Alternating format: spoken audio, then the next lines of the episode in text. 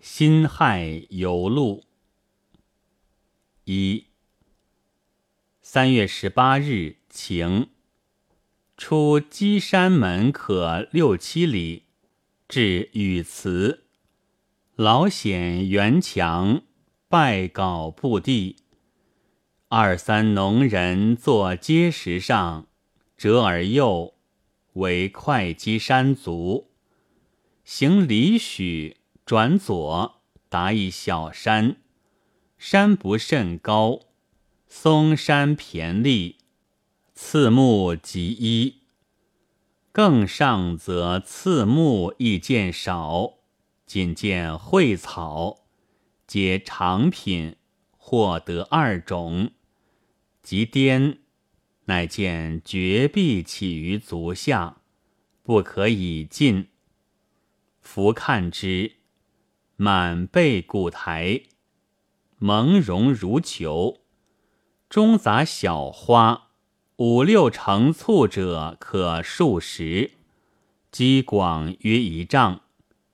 多其近者，皆一叶一花，叶闭而花紫，世称一叶兰。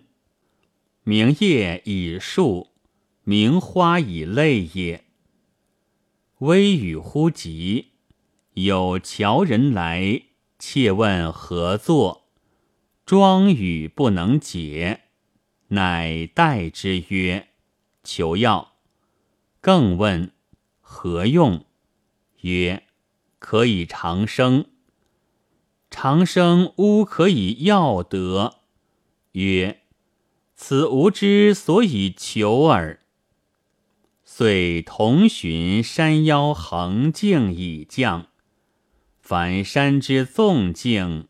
生易而降难，则其腰必生横径，人不期而用之，介然成路，不荒秽焉。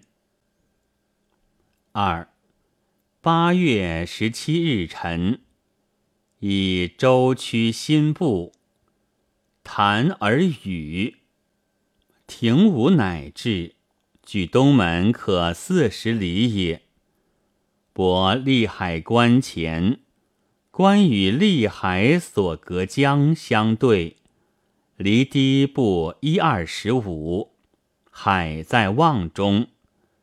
沿堤有木，其叶如桑，其花五出，筒状而薄赤，有微香，碎之则臭。待海州长山类鱼。水滨有小蟹，大如鱼夹；有小鱼，前其如足，是以月。海人谓之跳鱼。过午一时，潮乃自远海来，白作一线，已而亦尽，群舟动荡。书籍目前。高可四尺，中央如雪。近岸者斜泥而黄。有翁喟然曰：“黑哉潮头，言以四顾。改越俗以为观涛而见黑者有救，然涛必斜泥，泥必不白。”翁盖举观者耳，观者得救，渔翁无力，而翁竟举之矣。潮过雨霁，犹不近郊，原见芦荡中杂野菇，方作紫色花，竹得数本，芦叶伤肤，颇不易治。有得其大者一，欲移植之，然野菇托生芦根，一旦反土壤，不能自为养，必伏活矣。